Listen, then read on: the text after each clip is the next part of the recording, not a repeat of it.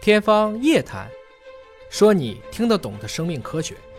欢迎各位关注今天的《天方夜谭》，我是向飞，为您请到的是华大基因的 CEO 尹烨老师。尹烨老师好，哎，向飞同学好。本节目在喜马拉雅独家播出。这个尹烨老师呢是华大基因的 CEO。有人说啊，这个 CEO 应该有一个 CEO 基因，嗯啊、为啥呢？就是睡得少，精神好，这样的人能拿出更多的时间学习和工作，就容易当成 CEO。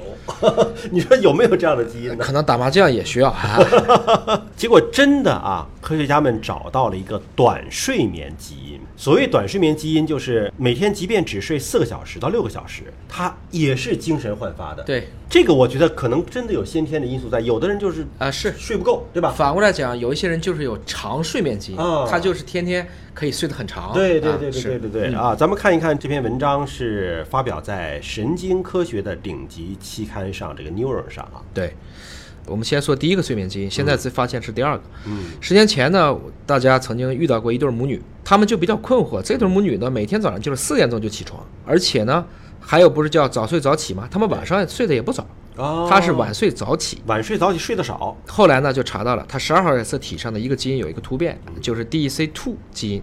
这个变化使这对母女早早就起床了。嗯然后呢，它就直接把携带这个突变的这个基因直接转到果蝇和小鼠嗯了。后来发现果蝇和小鼠也不睡了。跟原来比，每天都少睡了一两个小时。嗯结果当时就发在了 Science 上。嗯后来有人也管这样的基因叫撒切尔基因，就等于说它很强大，精力旺盛。嗯，这是第一个短睡眠基因。这是二零零九年，十年之前。十年之前，我们说的就是说什么叫短睡眠基因呢？不是说你睡不着觉，而是人家能睡着，睡得很好，精力还能保持，才叫短睡眠基因。你别拿你失眠来跟这个比啊，这是不一样的。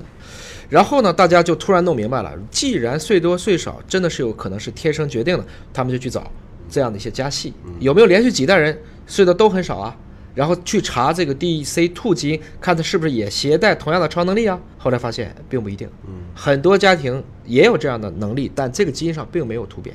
哦，努力找啊找啊找，终于就找到了。这次发表就在这个呃脑科学的一个权威的这样一个期刊。所以就是尽管十年前找到了第一个基因，但是发现它并不是唯一的一个，而且它并不是因果关系。有这个基因不一定就这样，或者没有这个基因也不一定不这样。就比如说 DEC2 在那对母女上看起来就是个因果关系了，嗯但是不是所有的人都是因为这个的因果。嗯换言之，即使我们今天所谓的单基因遗传病，它也有一个外显率的概念，就即使携带了这个基因的人，也不一定百分之百的发病。嗯接近百分之百的发病，我们就已经认为这就是一个很强的显性基因了。嗯我们就当耳聋基因举例吧。即使我们今天知道外显率最强的耳聋基因，在出生那一刻，嗯大概也只有百分之八十几的人发病，嗯但是在陆续的一两年之后，它会逐渐逐渐的迟发。嗯那这样一个外显率，实际上你要是从三岁看，它可能就比如说是百分之九十七，嗯但是在出生那一刻看，它可能只有百分之八十四。也就是说，人类的两万两千个基因，并不是同一时刻都会产生这样一个问题。要在这个时间轴上去看这个问题。对，所以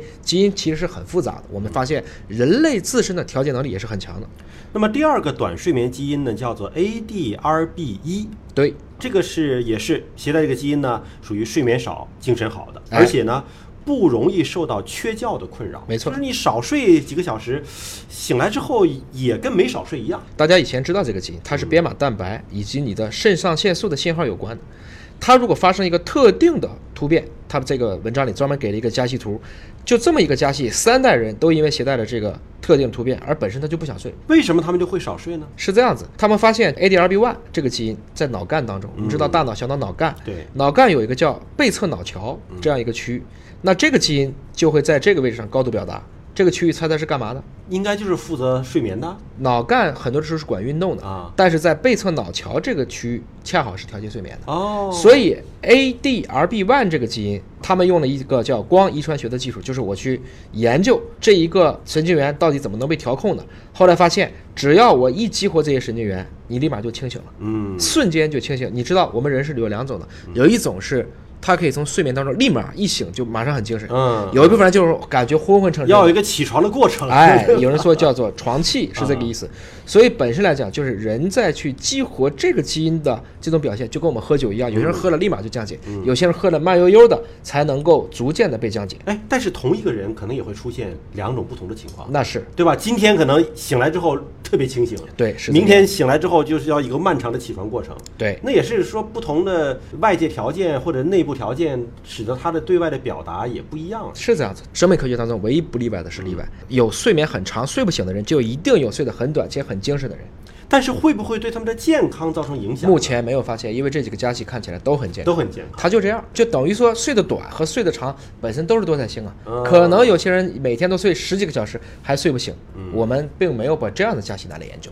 所以这会不会有一个未来的一个构想啊？比如说大家都希望说能够睡得少一点，因为生命苦短嘛，对吧？睡得少一点，精神好一点，能够做更多有意义的事情。我想更重要的是你在清醒的时候能不能干点有意义的事儿。嗯，如果你是醒着天天都在那刷手机打游戏，嗯那你活得再长又怎么着呢？嗯啊，那个时候还不如多睡一点儿。那有可能说，就让这个所有人都表达这个基因，然后让大家都变成睡四个小时到六个小时的够了。上帝关了窗，必然打开门。嗯，大家都这样的时候，就发现，也有问题了，那如果都不睡觉了，那啊这个社会会怎么样？比如说，你想一想，夜生活丰富啊了。那也不是每天我就不睡觉了。向飞来录节目，向飞看文献，向飞出去采访，那你也完蛋了。大家其实还需要有一个独立的空间，让自己的大脑可以去排空。好，感谢叶老师的分析和解读，下期节目时间我们再会。